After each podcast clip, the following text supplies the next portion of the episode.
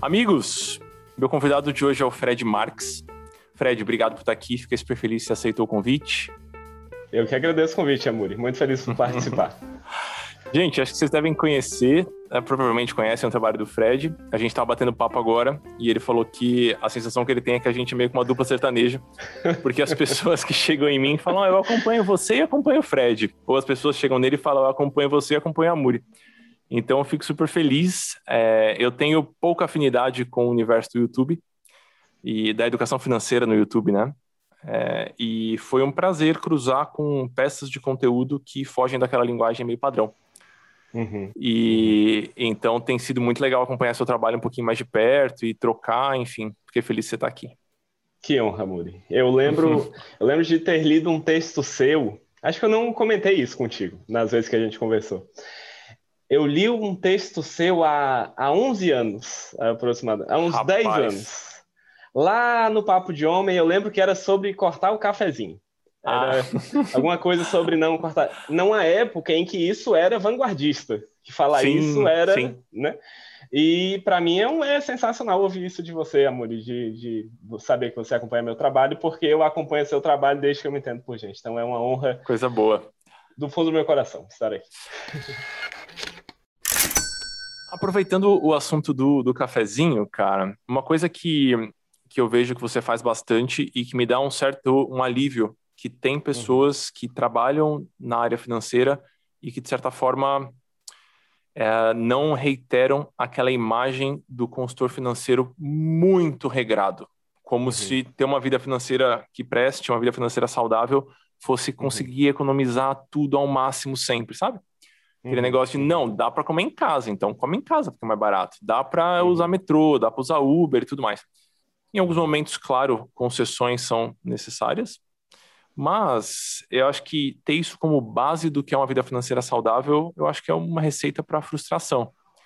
E aí eu vi que você comentou uh, recentemente, eu não sei se é um se é um mote novo ou se isso já estava permeando o seu trabalho há muito tempo, mas a frase, a ideia é te oferecer a melhor vida que seu dinheiro pode sustentar, ou a melhor vida que seu dinheiro uhum. pode comprar. Queria que você falasse uhum. um pouquinho sobre isso, cara, porque por mais que entre os jovens isso seja algo talvez tido como comum, uhum. para o entendimento geral de uma consultoria financeira ou do trabalho de um profissional financeiro, isso não é uhum. muito, não é muito comum, não, cara.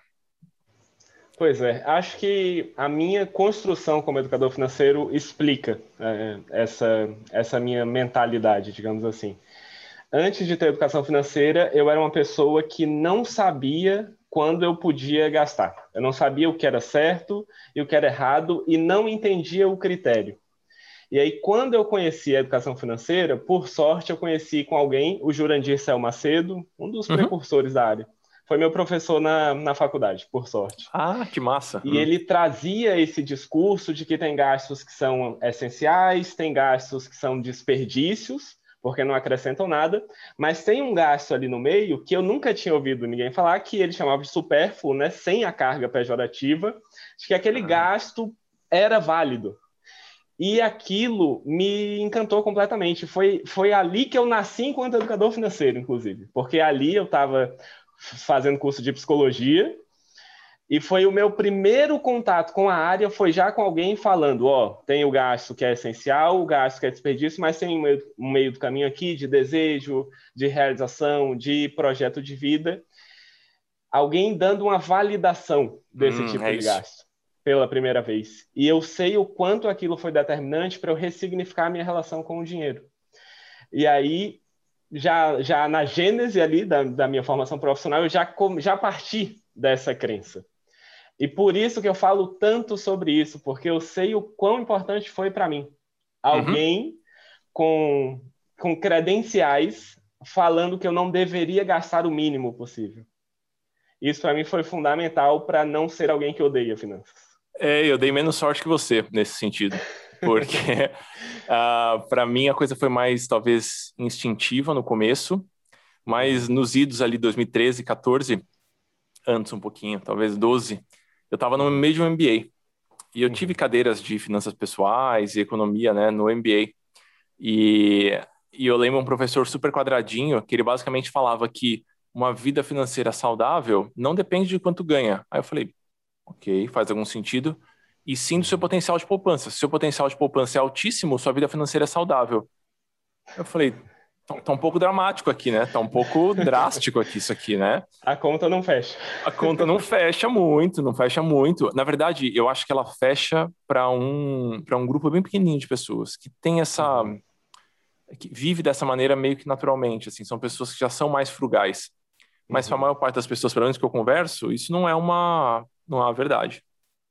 E a gente tem algo curioso na nossa área, Muri, que as pessoas que têm esse perfil que você está chamando de frugal, geralmente são as que se interessam pela educação financeira. Sim, cara, sim, e, sim. E aí acaba reforçando, porque quem se forma como educador, como educadora financeira, já traz essa bagagem, e aí reforça essa, esse discurso de que é para economizar o máximo possível, não porque isso é o certo financeiramente, mas porque esse é o estilo de vida da pessoa. Sim. Isso sim. é muito doido na nossa área. A gente não tem muitos educadores financeiros que gastam com roupas, com, com viagens. Não, sou até estranho a gente pensar em um consultor financeiro que tem esse perfil de consumo, né? Sim, sim. Eu lembro quando você fez a série sobre o carro. Eu achei uhum. muito boa, eu sempre recomendo essa, né? Sobre uhum. o carro por assinatura e tal. Uhum. E aí eu vi várias vezes você respondendo a mesma pergunta. Mas Fred, essa é a melhor opção financeira? Aí você lá, para quem faz questão, para quem valoriza ter um carro novo, para quem valoriza uhum. ter um carro zero, para quem gosta dessa estética, provavelmente sim. Mas é a opção uhum. mais econômica sempre? Não, pelo amor de Deus, não. Mas é, para uhum. algumas pessoas se torna inconcebível que uma, um consultor financeiro não tome a decisão economicamente mais eficiente, digamos assim. Exatamente. Aquela que economiza mais. Eu achei isso muito doido. Até hoje eu me surpreendo um pouquinho com isso. E que bom que você consegue dar essa validação para as pessoas que estão consumindo seu trabalho, né? Numa sessão de consultoria, num vídeo de YouTube. E, e Amores, se você me permite complementar, claro. eu vejo que a gente cai numa lógica muito perigosa de que as pessoas não se identificam com esse discurso da educação financeira, o discurso hegemônico, e elas acham que o problema está nelas, que elas não são disciplinadas, que elas não são motivadas e que elas não nasceram para serem organizadas financeiramente. Então eu vejo o tamanho do alívio que é para essas pessoas verem que elas podem continuar do jeito que elas são e que não é inviável financeiramente ser do jeito que elas são e que elas gostam. Isso traz um tira uma cruz das costas da pessoa. Impressionante. Pensando na nessa classificação, de certa forma, de gastos que você comentou uhum. do Jurandir. É, eu uhum. imagino que você não utiliza, não sei se você utiliza ela literalmente hoje em dia, imagino que não, uhum. mas o fato uhum. é que é uma categoria de gastos ali que não é um desperdício, que, é, uhum. que não é um gasto essencial e que a pessoa valoriza, que para ela é um negócio uhum. importante. Quais são uhum. os gastos, cara, que as pessoas colocam nesse meio do caminho? Eu sou um fofoqueiro de nascença, Fred. Eu gosto de saber a vida financeira das pessoas, cara. Eu também, eu também. Talvez isso explique muito de sermos consultores financeiros e lidarmos com a vida das pessoas. Na verdade, metade é só vontade de fofocar. Tô brincando, claro. Uhum. Mas, Amori, o que eu vejo é delivery, transporte por aplicativo, Uber, vamos, vamos falar marcas aqui, uhum. e viagens, mas principalmente delivery e Uber no cotidiano. Eu vejo que as pessoas sempre vêm com o discurso de que elas estão gastando muito com isso. Uhum. E sempre que eu pergunto qual é o referencial, uhum. porque muito é, é, uma, é relativo, né? É relativo claro. a um parâmetro. Sempre que eu pergunto qual que é o teu parâmetro, a pessoa não sabe. ninguém nunca me disse, não, eu deveria estar gastando X. Então, o discurso não é chegar a uma determinada média, a um determinado número. O discurso é tentar gastar menos. Não uhum. importa quanto você gaste. Isso chama muita atenção. As pessoas se culpam sem parâmetro.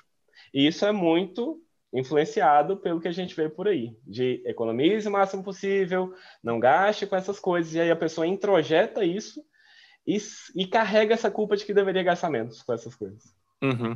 Uma coisa que para algumas pessoas ajuda a quebrar esses limites, pelo menos na minha experiência, né? A não quebrar esses limites, mas acrescentar novos referenciais que talvez sejam mais interessantes, é a uhum. pessoa entender que, de maneira consciente ou inconsciente, a gente vai criar esses referenciais. É um processo muito psicológico e natural nosso. Uhum. através da ancoragem, por exemplo. Sim. Então, uma parte grande, pelo menos quando eu estou conduzindo processos com os alunos, com os clientes, enfim, do jeito que for, ou nas rodas de conversa, é cruzar o referencial de uma pessoa com de outra pessoa. E uhum. às vezes o que para uma pessoa faz todo sentido, para outra pessoa fala: Meu Deus, isso é um absurdo, isso é muito, isso é pouco. Sim.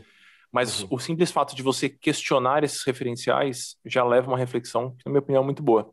Uhum. Como é que a gente uhum. faz com isso, Fred? Vamos supor que eu sou um cliente e que uhum. eu acho que eu gasto muito de Uber, porque eu gasto 600 reais por mês de Uber. Por onde que a gente parte, assim? Eu gosto de falar de custo de oportunidade sempre, mas queria bater com você sobre isso. Aí entra o slogan da firma que você tinha perguntado, da firma Fred Marques. Quando. E aí vem a minha influência de humanos para analisar essa questão. Existe um discurso ali na fala da pessoa. O discurso não é só a palavra. Tem os símbolos, tem as representações, tem tudo que a fala da pessoa carrega. E o discurso é: gaste o mínimo possível tenha a vida mais econômica que você pode ter. Esse é o discurso que as pessoas carregam. Por verem a educação financeira sempre falando, economize nisso, economize naquilo, economize nisso, não gaste com isso, não gaste com aquilo, a pessoa introjeta que a missão é gastar o mínimo possível. E aí, por isso que o slogan, o mote da consultoria é a melhor vida e não a mais barata. E não necessariamente, inclusive raramente coincide, mas a ideia é que não seja a mais barata a não ser que a vida mais barata que a pessoa pode ter coincida com a melhor vida, e aí é entra a questão da pessoa que é, é, é bem raro. só, só naqueles casos que você falou de pessoas com perfil mais frugal, Sim. mais estoica, mas fora isso não coincide. E aí quando eu quando eu digo que a nossa missão, que a gente está sentado ali para planejar finanças, para encontrar a melhor vida e não a mais barata, a pessoa começa a abrir os horizontes de possibilidade daquilo que é viável para ela. Uhum. E eu sinto que a gente, a gente é muito capaz de tomar emprestado o horizonte dos outros, às vezes. O referencial uhum. dos outros, o olhar dos outros. Por isso que eu fico uhum. batendo na tecla que a gente tem que falar dinheiro, falar dinheiro, falar dinheiro, falar dinheiro, para a gente conseguir uhum. entender outras realidades, não só do nosso pai e da nossa mãe, que geralmente é a que a gente absorve, ou de algum professor, ou coisa assim. Então, uhum. que bom que você teve, por exemplo, na faculdade, um, alguém te apresentando uma outra forma de, de enxergar essas coisas, né? Sim, exatamente. Massa. Eu gosto de apresentar o custo de oportunidade porque é uma pergunta fácil de fazer, né? Uhum. Então, você está gastando 600 reais de Uber, a pessoa fala, é muito ou pouco? Aí você pergunta, bom, depende. Existe alguma outra coisa mais interessante que você acha que seria mais benéfica, mais desejável para você do que esses 600 reais de Uber ou não? Uhum, se não, uhum. se para você isso é, isso é ok, tá tudo bem. Quem é, quem tem que julgar aqui, sabe? Não, esse gasto pode, o sommelier do gasto, sabe? Esse pode, esse não pode, esse pode, esse não pode. Uma coisa que eu vejo sendo rechaçada bastante nos últimos tempos uhum. é os gastos com conveniência. Eu acho que entra delivery aí e entra uhum. transporte e tudo mais. Então é uhum. como se a gente não pudesse pagar pela conveniência e o que a gente deveria fazer era simplesmente usar nosso tempo, usar nossa energia. Uhum, uhum. E é difícil entender. A gente precisa de uma observação muito ah. profunda para entender o discurso, né? De, de, onde, de onde que vem isso? E aí tem uma negação do prazer. Se a gente olhar historicamente, eu falo que eu aprendi os critérios de consumo que meu avô aplicava, sendo que meu avô tinha 12 filhos, se não me engano. no interior de Sergipe, com a renda pequenininha, tudo era mais caro. Então eu falo que a gente foca muito na inflação, mas a tecnologia deixa as coisas mais baratas. Na época uhum. dos nossos avós, comprar uma máquina de lavar, ter uma geladeira, ter um telefone, tudo isso era absolutamente mais caro. Então, o essencial era desproporcionalmente mais caro naquela época. Uhum. E aí, meu avô, naquele contexto, precisava gastar só com o estritamente necessário. Porque uhum. era uma questão de sobrevivência. Claro. Porque senão a conta não fechava. E aí você vai avançando, tem crescimento econômico, as famílias vão diminuindo, a renda vai aumentando. Só que o critério de consumo não foi atualizado. Então, você tem uma geração anterior que continua pensando, avaliando necessidade, se, se a gente abre o Instagram, metade dos posts de finanças é avalie se precisa ou não. De onde é que vem isso? Da época lá dos nossos avós. Em que esse era o critério que fazia sentido. Claro. E aí a gente carrega esse contexto socioeconômico, socioeconômico lá dos nossos avós, num contexto que não faz mais sentido. Da mesma forma que na época do meu avô, a gente, é, as pessoas precisavam trabalhar muito, de, de esforço, de terminar o dia exausto, senão não era trabalho, porque aquele era o trabalho para aquele momento uhum. histórico-cultural. Hoje, tem muita gente que consegue trabalhar rápido, assim, resolve as questões de trabalho rápido e se sente culpada. Isso é caso real, se sente culpada porque não está cansada. Então eu acho, Amori, que é, é, sério isso, a pessoa se sente mal porque está fácil demais. E a uhum. pessoa passou, se desenvolveu ouvindo que as gerações anteriores lutaram muito, se esforçaram muito.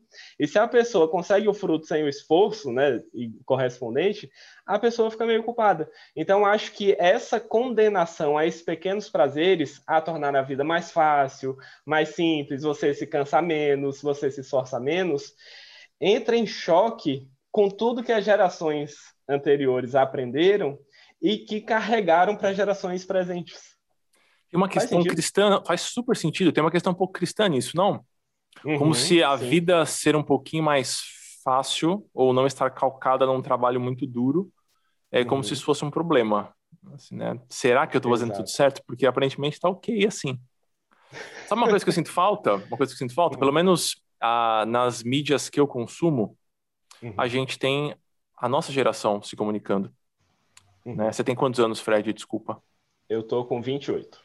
28, eu tenho 34. A Vivi também tem 30, 30, 30 e bem poucos. Uhum. A Vivi é uma colega consultora financeira nossa, a gente troca bastante também, pessoal. E ah, eu vejo que a gente atinge um público que, de certa forma, conversa com a nossa geração. Uhum. Eu fico muito curioso de saber como é que seria esse, esse choque de discursos, sabe? Eu queria muito ver um educador financeiro mais classicão, de uhum. 65 anos, 70 anos, vendo um vídeo seu ou escutando um podcast meu assim, o que, que ele ia falar? O que, que esse moleque tá fazendo, né? O que, que ele tá falando assim? Não, isso não é assim. Então, acho muito interessante e, e, acho que seria muito bom se isso, se esse discurso, se ele se rolasse essa fricção de discursos. Só para a gente entender Concordo. É, Concordo. que é uma construção social, muito social, né? Sim. E existiria esse choque de gerações dos profissionais, mas uhum. eu vejo que com o público, o público aceita bem. Até porque se você está tirando um fardo das costas da pessoa, claro, né, é difícil. Eu... Sim.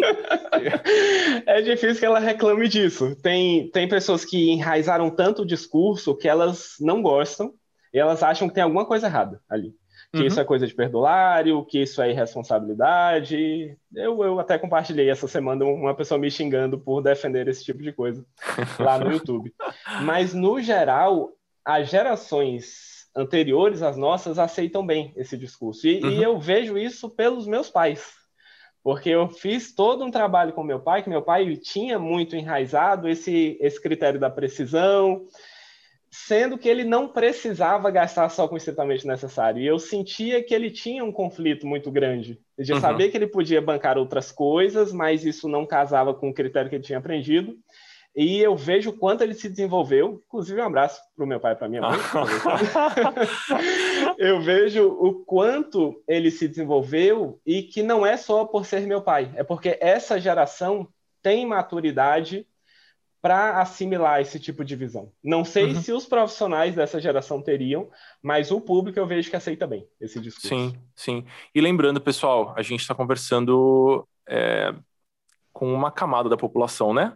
Ninguém está falando aqui que todo mundo pode se dar esses luxos, essas conveniências. Estamos os dois situados na pirâmide social, fiquem tranquilos com isso. Mas eu acho que é uma, é uma fricção interessante, assim, um discurso super interessante Fico curioso de conversar com os meus pais sobre isso também. Vou uhum. pegar seu conselho aqui e puxar esse papo por lá. Legal, legal. Recomendo, recomendo. Fred, além da, das afinidades no discurso, estou falando do meu discurso e do seu, tem alguns pontos uhum. eu acho que, que os discursos uh, divergem e eu acho essa, essa divergência muito interessante. Uhum. A gente fez um trabalho mais ou menos juntos numa empresa, não vou citar o nome da empresa aqui, mas a gente, eu fiz uma parte, Fred fez outra parte e tal. E, e foi muito legal cruzar percepções das pessoas, né? Uhum. E eu estava conversando com, com uma pessoa dessa empresa que contratou nós dois para fazer esse trabalho. Uhum. Uhum. E, e, ele falou assim: ah, Amor, a sensação que eu tenho é, é que o Fred tem, às vezes, uma postura um pouco mais estruturada e metódica para algumas coisas. E você uhum. deixa as coisas um pouco mais em aberto, talvez, tal. Foi uma percepção uhum. interessante. Aí eu pedi exemplos, né? Uhum. E aí ele me deu dois exemplos que acho que surgiram em papos que você teve e que eu tive também com a turma de lá uhum. dessa empresa. Uhum. Um deles era tamanho de reserva de emergência, que é uma questão que uhum. Jesus do céu toda segunda-feira chega às pencas assim pelo Instagram de uhum. todos os jeitos que você pode imaginar. Uhum. E eu queria discutir com você um pouquinho isso, como é que você organiza essas questões que são muito comuns de finanças e que eu acho que a gente Sim. pode misturar na nossa conversa aqui. Perfeito, perfeito. Eu, é o método da firma Fred Marques que eu chamo, que eu sempre brinco que é exclusivo, porque fui eu que fiz, né? Eu percebi, e, e temos seis critérios para definir, porque geralmente é um critério, né? Se você tem a renda variável, é isso. Se você tem a renda fixa, é esse outro aqui um critério só para a vida de um ser humano me Existe. parece um pouco limitado. Uhum. então, eu estipulei seis critérios para. Porque eu percebi que tinha jovem, Amori, que tinha salário fixo, morava com os pais, não pagava nenhuma conta com 12 vezes custos mensais. Aí eu chamo isso de usar colete salva-vidas para tomar banho dentro de casa. para tomar banho de chuveiro. É uma medida de segurança, mas completamente desproporcional ao risco financeiro. Então, precisa ter uma certa proporcionalidade. Então, eu, eu avalio se a renda varia, se a, pegou, se a pessoa paga as contas de casa, se a pessoa tem independentes, se a pessoa tem um gasto fixo muito elevado, se a pessoa é inflexível profissionalmente. Eu, por exemplo, só trabalharia como consultor financeiro, no máximo como psicólogo, mas eu passaria mais tempo sem ganhar dinheiro para continuar trabalhando no que faz sentido para mim. Eu uhum. não mudaria de carreira, por exemplo. E o sexto critério é a relação da pessoa com a própria reserva. Eu uhum. pergunto, uhum. o tamanho da reserva afeta a sua tranquilidade? Ah. Geralmente as pessoas falam sim. E aí, para cada sim que a pessoa dá para essa variável de risco, eu acrescento duas vezes custos mensais. Ah, é beleza. realmente metódico. Uhum. Assim, mas, mas eu sinto que às vezes as pessoas sentem falta de uma resposta um pouco mais. Eu tenho certeza que sim. Tenho certeza que sim. Direto. Às vezes eu, eu tenho uma resposta que algumas pessoas podem, podem julgar como evasiva, sabe? Uhum. Não, Muri, mas eu uhum. preciso de uma resposta, pelo amor de Deus, um número. Um... Uhum. Olha, eu não costumo separar assim, eu vou por aqui. e às vezes eu acho que eu próprio poderia me beneficiar, talvez, de um. É uma certa assertividade que uhum tem que tomar cuidado para não virar uma inflexibilidade, talvez. Sim. Ou para virar um discurso muito duro que vai, talvez, a pessoa falar, eu não consigo isso mesmo, então que se lasque, eu não vou ter nada. Uhum, Mas eu sim. acho interessante, assim. Então, essa é uma questão que chega tanto, tanto, tanto, tanto, assim, da, da tamanho da reserva de emergência. Uhum. E se a pessoa não consegue, Fred? Que é a parte dura da educação financeira. Consegue... Se a pessoa não consegue, é, vamos supor que a, a equação dela dá ali seis vezes o custo mensal. E aí, por um acaso, ela não vai conseguir. Não vai conseguir seis poupar? Meses. Não vai conseguir poupar. Porque às vezes a vida tá justa, né? Uhum, sim. E aí tem que avaliar quais são os motivos que levaram essa pessoa a não poupar. E aí, de novo, vem o modo humanas ativado, como é outro mote da firma, né? A pessoa não conseguir pode ser por indisciplina, pode ser porque ela se desmotivou em alguma parte do processo. Pode ser que ela se que a vida está dura mesmo, talvez. Exato, se se desmotivou ou se perdeu, é, não conseguiu acompanhar as finanças e aí está meio desorientada. Pode ser que tenha é uma situação pontual de um custo eventual muito grande. Então, é difícil dizer o que fazer sem. Oh, estou, estou, não estou dando a resposta diretiva. Acontecendo ao vivo aqui. É, então, é difícil dar qualquer direcionamento sem entender o que é que leva essa pessoa a não conseguir. Uhum, uhum. Sim, eu, eu, eu entendo. É, é, que muitas vezes, nessa questão muito, muito basal da educação financeira, da reserva de emergência, né, que é um tema meio uhum. clássico, assim Uhum. Às vezes a pessoa não consegue porque viver no Brasil é caro pra cacete e o salário uhum. às vezes não acompanha e a gente vive uma realidade de desigualdade social gigantesca. Uhum. E, e, eu acho que a minha resposta talvez mais mais flexível do que precisaria ser, ela vem uhum. de lidar muito com esses cenários. Então, é como se a maior parte das pessoas com quem eu dialogo no Instagram, por exemplo, ou nas rodas de conversa, ou tudo mais, a pessoa fala, Muri, por mais que eu seja disciplinado, eu ganho dois, pago mil de aluguel, não sobra muito para o restante, uhum. sabe? Uhum. E aí, por isso que nesse cenário eu falo, bom, começa com uma reserva de emergência de 50 reais ou de 100 reais, depois você vai construindo ela gradativamente. O que Sim, eu sinto é que essa etapa da construção da reserva de emergência é um pouco tediosa, porque é um uhum. investimento basicão, assim, você vai usar uma poupança, Tesouro Selic, CDB com liquidez diária, enfim, alguma coisa bem, bem básica, assim. Não é muito empolgante, né? É muito mais legal você comprar, sei lá, papel de empresa ou fundo de ações, qualquer coisa assim. Sim. E também porque as ações, né, os títulos públicos, tudo isso é para construção de algo. A reserva de segurança é para evitar que algo se destrua. então, muito mais chato, muito então, mais é, chato. É, é você estar tá evitando algo ruim. E evitar algo ruim é completamente diferente de você construir algo positivo.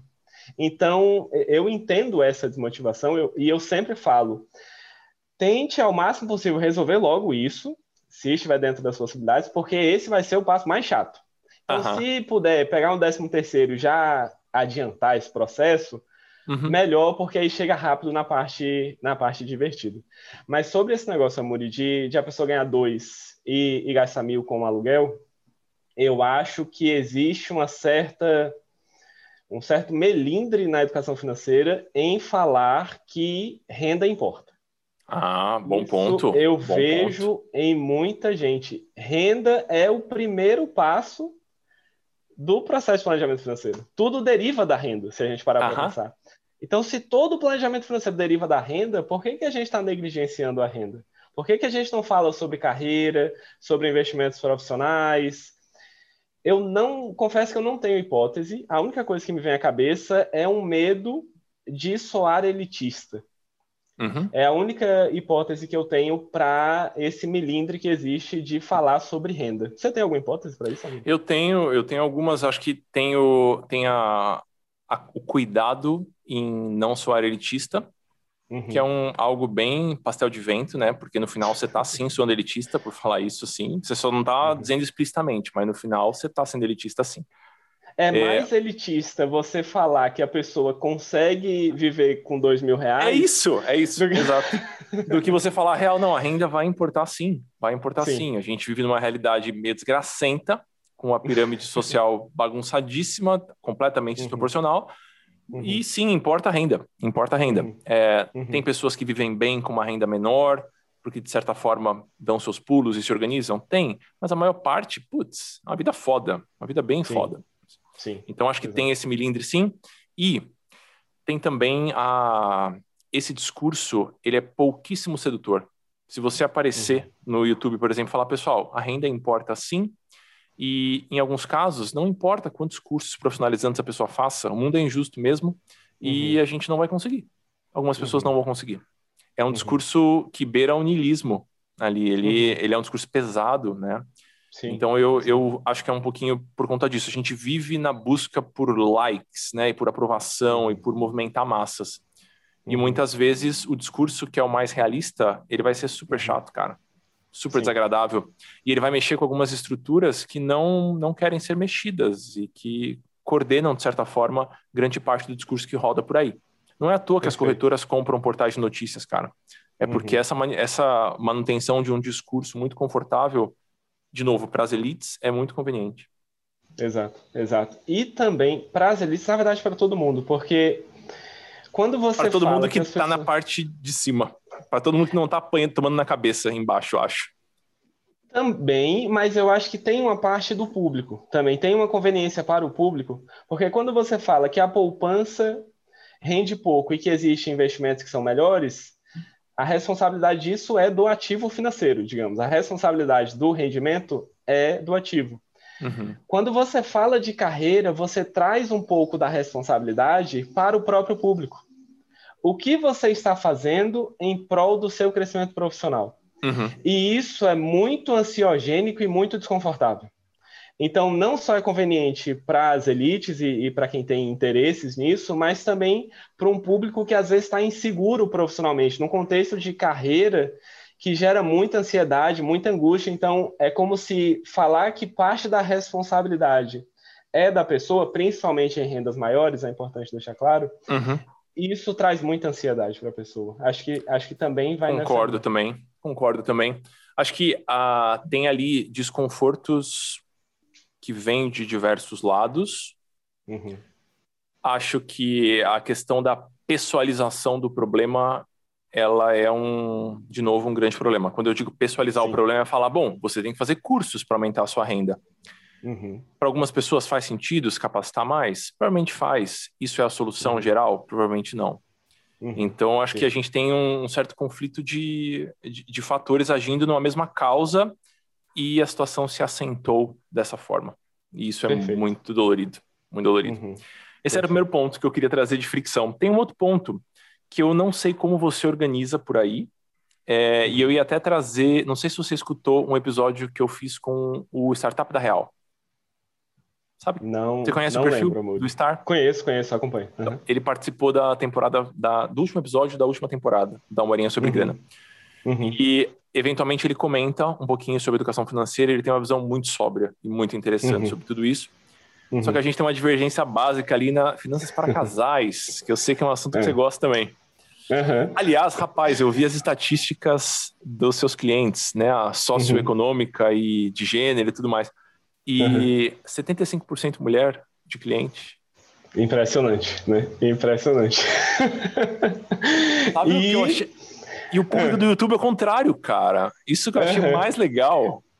E assim, é bom quando a gente tem um dado tão extremo porque fica mais confortável de, de colocar hipóteses, né? É uhum, é diferente uhum. de ser 56, né, de 44.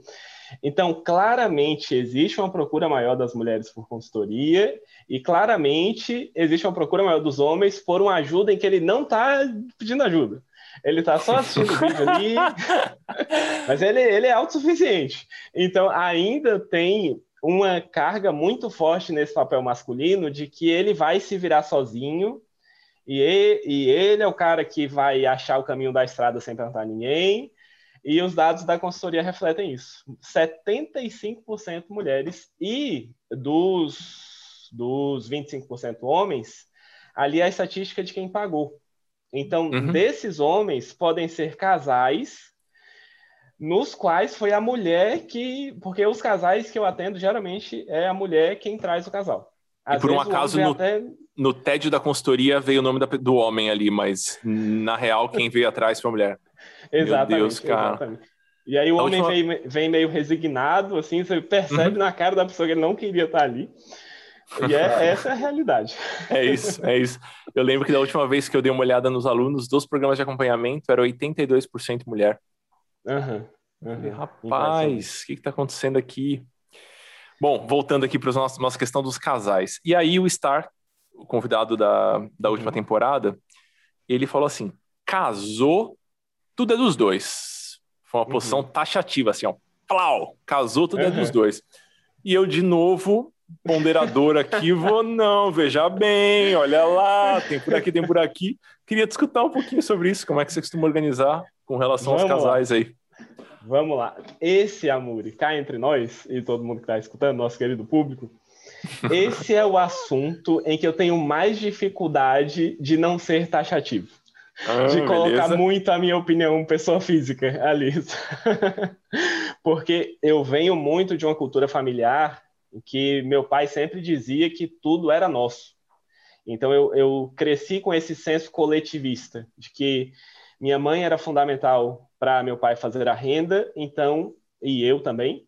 Não sei muito bem porquê, mas ele dizia que sim. então, a renda era para nós. E meu pai, a vida inteira, carregou esse discurso. E aí, naturalmente, eu cresci com esse discurso enraizado de que eu estou. E aí, eu estou falando da minha vida pessoal mesmo. Nem. Uhum. Claro que a consultoria reflete minha opinião pessoal. Eu estou em um casal quando eu estou inseguro, quando eu estou ansioso, quando eu tenho alguma questão para refletir, é Galeguinha quem está ali. Famosa uhum. Galeguinha. Patroa da firma Fred Marques. CEO, patroa e dona de tudo. Então, quando eu estou ansioso, quando eu preciso de apoio, é ela quem me dá apoio. Então, uhum. em termos de justiça, falando filosoficamente, eu acredito que o mérito não é só meu. Assim uhum. como toda decisão profissional dela, sou eu que estou ali ajudando, dando colo, dando orientação, compartilhando visões.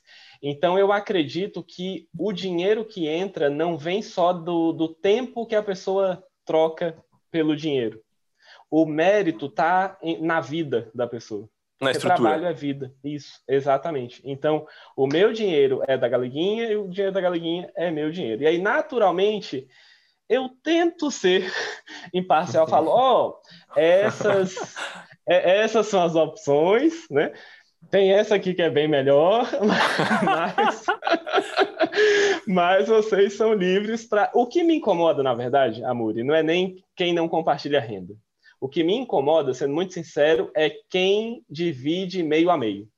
Hum, porque, okay. porque o princípio, aí de novo, filosoficamente, o princípio da equidade, para mim, é um valor muito forte dentro de mim. Assim, de que os diferentes precisam ser tratados de forma diferente e qualquer coisa diferente disso, diferente sendo tratados igualmente, é injusto.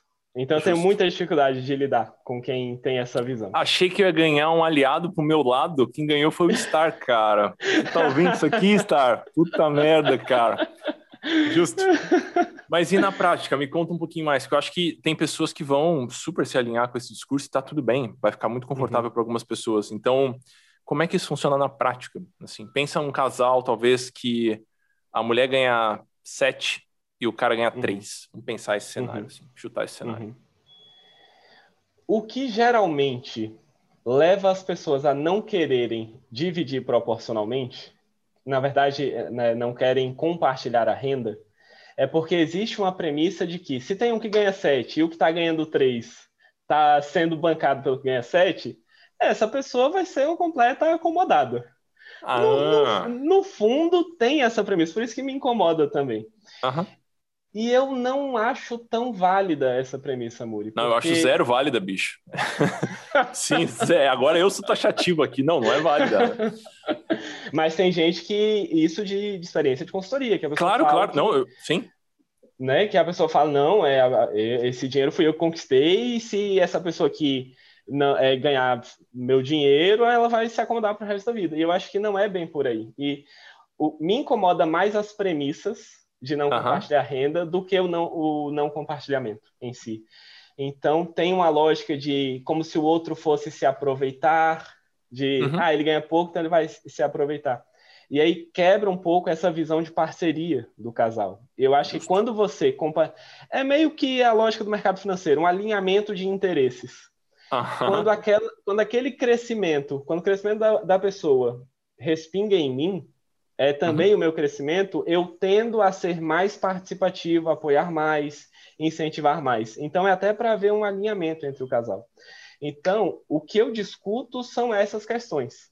Uhum. Para que a pessoa chegue, claro, com bastante influência da minha parte. Mas. Não, tô brincando. Falando assim, parece que eu mando a pessoa fazer alguma coisa.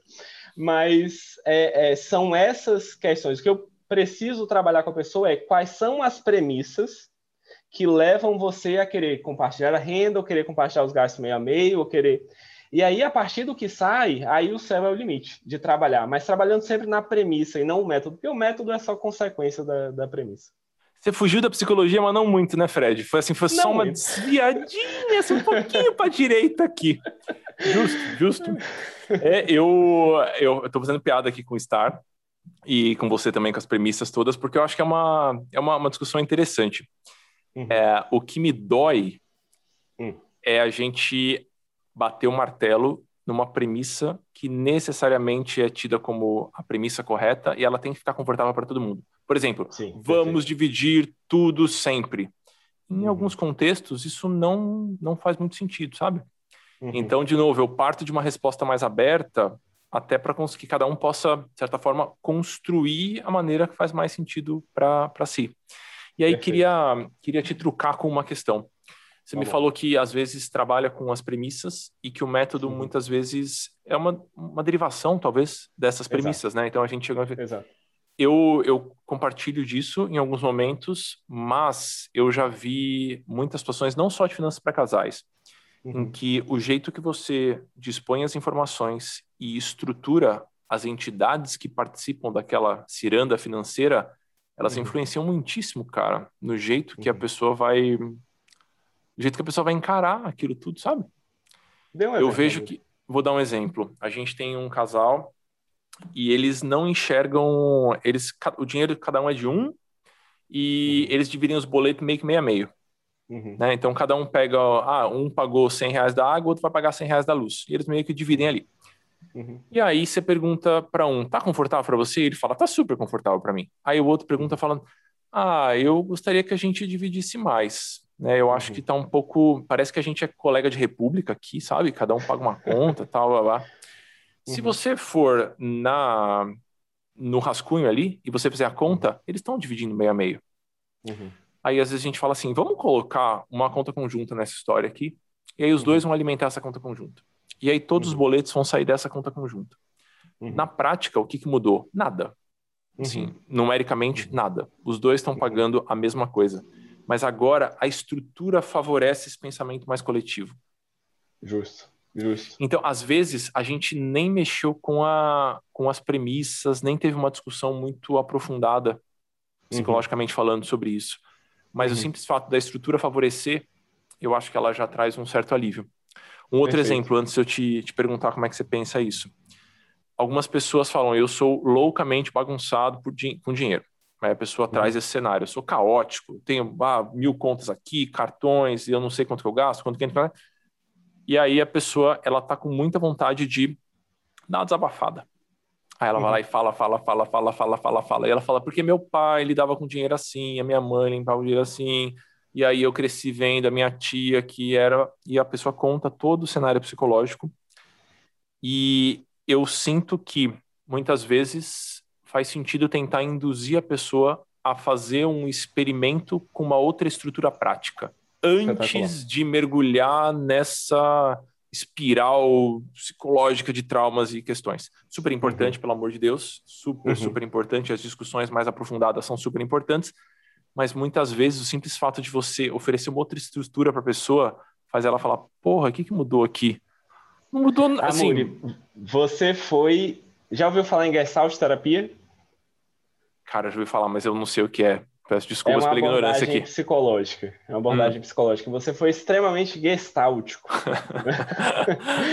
a intervenção gestáltica, muitas vezes, é você colocar a pessoa para experimentar determinados papéis. Então, você faz algumas intervenções no atendimento psicoterapêutico em que você põe uma experimentação no jogo.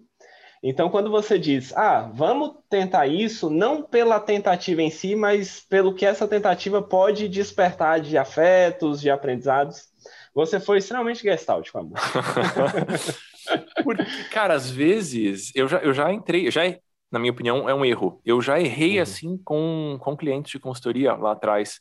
De eu ficar uhum. três, quatro, cinco atendimentos antes de propor alguma coisa. Eu estava só uhum. escutando. Tem um valor a escuta terapêutica ali, mas uhum. eu, eu quero conseguir entregar algum conforto financeiro para aquela pessoa para além da escuta. Uhum. Eu quero oferecer alguma coisa que ela vai levar para o resto da vida. Então, Perfeito. muitas vezes, essa experimentação eu percebo que ela, às vezes, ela abrevia os caminhos. Perfeito. Mas já aconteceu, acho sensacional, amor, e concordo. Mas é interessante, já aconteceu o contrário comigo. De fazer esses testes e tentando e dar não, a ferramenta. Não vai, e não vai, sim. E não vai. E aí o insight psicológico foi o que resolveu. Então uhum. eu tinha um casal com perfis completamente diferentes e dei ferramentas, não conseguiam operacionalizar as ferramentas, não conseguiam aplicar no cotidiano. Aí teve um determinado momento em que eu brinquei, porque eles tinham muitos conflitos de visão, de, de projetos de vida. Uhum. E aí eu brinquei que, ó, não esperem que eu seja juiz de vocês. e, e, assim, bem intervenção si mesmo, modo humanos ativadíssimo. E eu vi que, é, que ela não riu. Eu, um riu e o outro não. E aí eu pensei, temos um dado aí.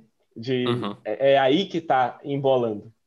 Porque aí você percebe que, na verdade, o casal traz a demanda de que você decida por eles. Uhum. E aí teve uma sessão, eu chamo de, de sessão, a, a, uhum. por mais que seja consultoria financeira, eu chamo de sessão.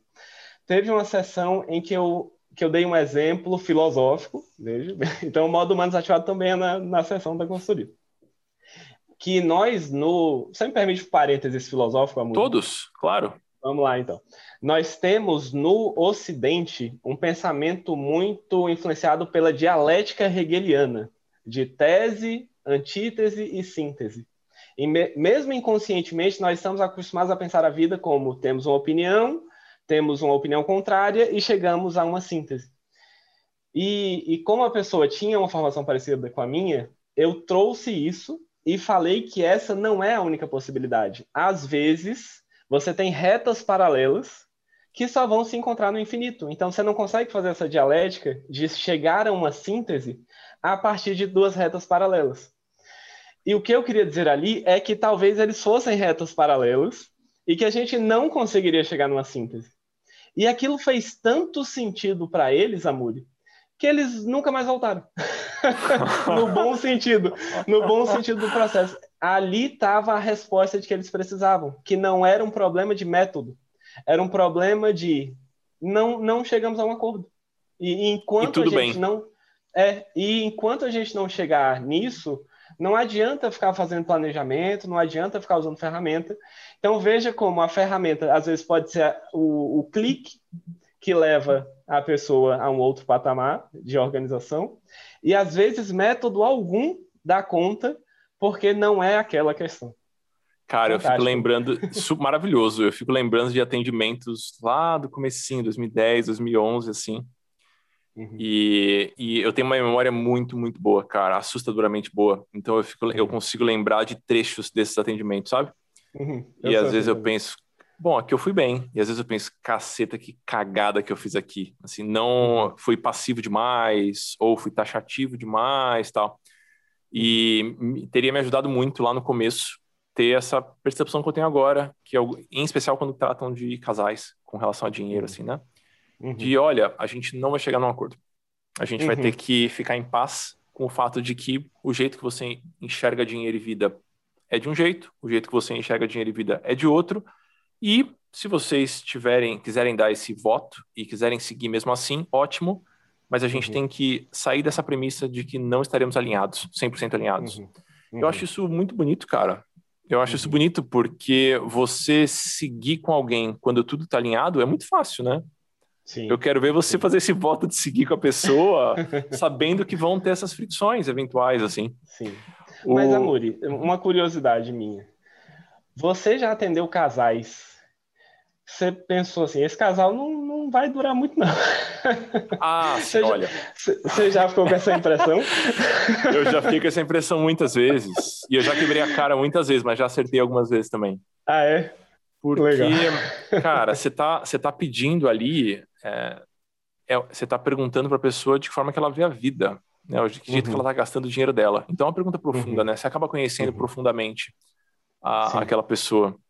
Uhum. E às vezes você fala, cara, essa premissa que você tem tão arraigada, tão forte, ela não conversa com essa outra premissa dessa pessoa.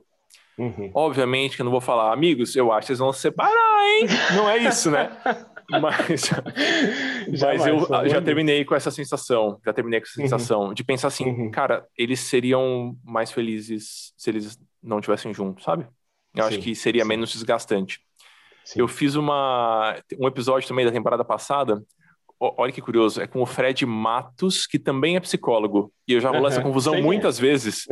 Porque eu, eu falo, é o Fred. Ah, é aquele seu amigo psicólogo? Eu falei, Bom, os dois são psicólogos. Eu falei, aquele que é consultor financeiro, não o que não é consultor financeiro. Enfim, e o, o Fred estava comentando um pouquinho sobre personalidade. Uhum. Tipos de personalidade e como é que a gente forja o nosso caráter, a nossa, o jeito que a gente vai circular no mundo. Uhum. E foi um episódio sobre relacionamentos. Uhum. E um dos pontos que ele comentou é, cara, isso, você faz o seu voto de seguir com essa pessoa quando você viu toda uma parte podre que você não queria ver, que é uma parte que uhum. ela vai totalmente contra o que você está achando que é o certo, que é o bonito e que é o maravilhoso, e aí você opta por seguir. Porque a parte uhum. boa da pessoa, todo mundo quer, ninguém é idiota, né? Todo mundo quer, né? A, a, parte legal da pessoa, segue o jogo. Uhum. Uhum. Difícil é quando mesmo as partes boas conflitam, né? Porque ah. é isso, a, projeto pessoal. Tem uma criatura que quer fazer uma viagem internacional ou nacional e tem uma pessoa que quer fazer reforma. Uhum. E o dinheiro é um só. Às vezes as pessoas são maravilhosas e esse conflito não é isso das retas paralelas que eu falo. Eu acho Sim. que a gente romantiza muito de que a gente vai chegar numa síntese com um diálogo e tem que ter essa consciência de que se ninguém não, se ninguém abrir mão de pelo menos um cadinho daquilo que uh -huh. você quer para a vida dela, e o que eu vejo muito, não, não tanto nas consultorias, mas na vida por aí, é que as pessoas formam casais sem nenhum interesse de renunciar de nada. A pessoa quer um casal em que ela tem integralmente aquilo que ela gostaria, que a vida fosse exatamente do jeito que ela gostaria. E aí não precisa ser nenhum especialista para saber que isso aí não, tende não. não, é uma, uma romantização meio Disney, né? De que, uhum. meu Deus, a gente foi feito um pro outro e tudo mais. Sim, sim, exato. Queridão, poderia seguir aqui nessa conversa por horas, assim, batendo papo e discutindo, é... mas queria te agradecer pelo papo todo, pela conversa. Fiquei super feliz aqui, dei um monte de risada, aprendi bastante coisa. Opa, igualmente, amor. Foi um prazerzaço. Queria que cada ser humano tivesse a oportunidade que eu estou tendo agora de conversar com você. Oh, assim, fico lisonjeado. Fred, deixa seus contatos, cara. Fala pra gente um pouquinho. A... Fala de que forma você atua, acho que com um pouquinho mais de calma e compartilhe um pouquinho uhum. dos seus contatos aí. Muito bem, eu sou consultor financeiro, sou o querido consultor financeiro das pessoas que querem viver a melhor vida que o dinheiro delas pode proporcionar.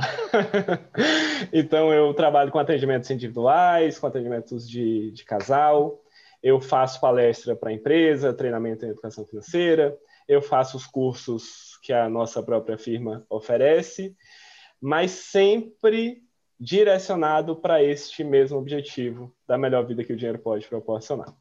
Para a pessoa me encontrar, tem o Instagram. Eu gosto muito de responder pelo Instagram, então pode mandar direct por lá que eu respondo.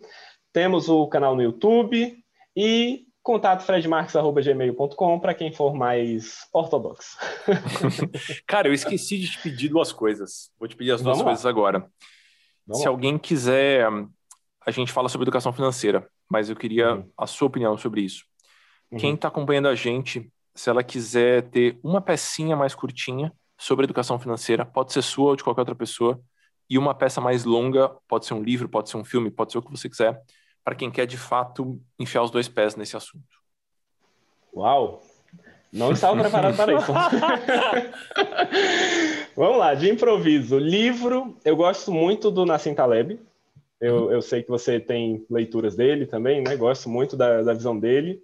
Então, para uma introdução de finanças, eu estou considerando que a pessoa já, já leu os seus livros, sabe? Porque senão okay. não faria sentido ela estar tá aqui. é nem todo mundo, cara, por incrível que pareça, mas agradeço a ah, é? lembrança. É? Então, os livros do Amuri e os do Taleb. Acho que para um pensamento financista, não só de investimento, mas de, de finanças, gestão de risco, gestão de investimentos, gosto bastante do, do Taleb.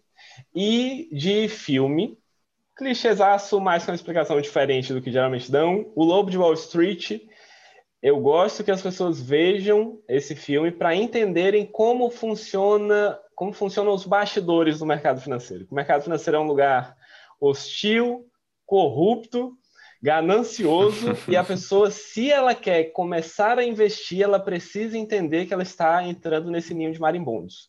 De, de corretoras querendo propor o que não é conveniente, de conflitos de interesses e comissões e gente tentando tirar dinheiro das outras pessoas. Então, é bom para quebrar essa visão romantizada de educação financeira de YouTube, de educação financeira de corretora, ver esse filme para ver como é que a coisa é na verdade. Deixa eu recomendar também um vídeo seu. Acho que é um vídeo, não sei onde está. Aí você me você coloca aí a, o caminho das pedras quando a GameStop deu aquela confusão toda, sabe? Você fez uma explicação uhum. sobre operar vendido. Onde que Lá a gente encontra YouTube. essa operação? No YouTube. Joia. Então, Caso GameStop, Fred Marques. Isso, vai dar tudo certo. Queridão, obrigado pela participação. Eu que agradeço, Amuri. Amigos, espero que tenham gostado. Deem uma olhadinha no trabalho do Fred no Instagram, no YouTube, enfim, por aí. Mandem um e-mail para ele, deem um oi e nos vemos na próxima quinta-feira. Um abração.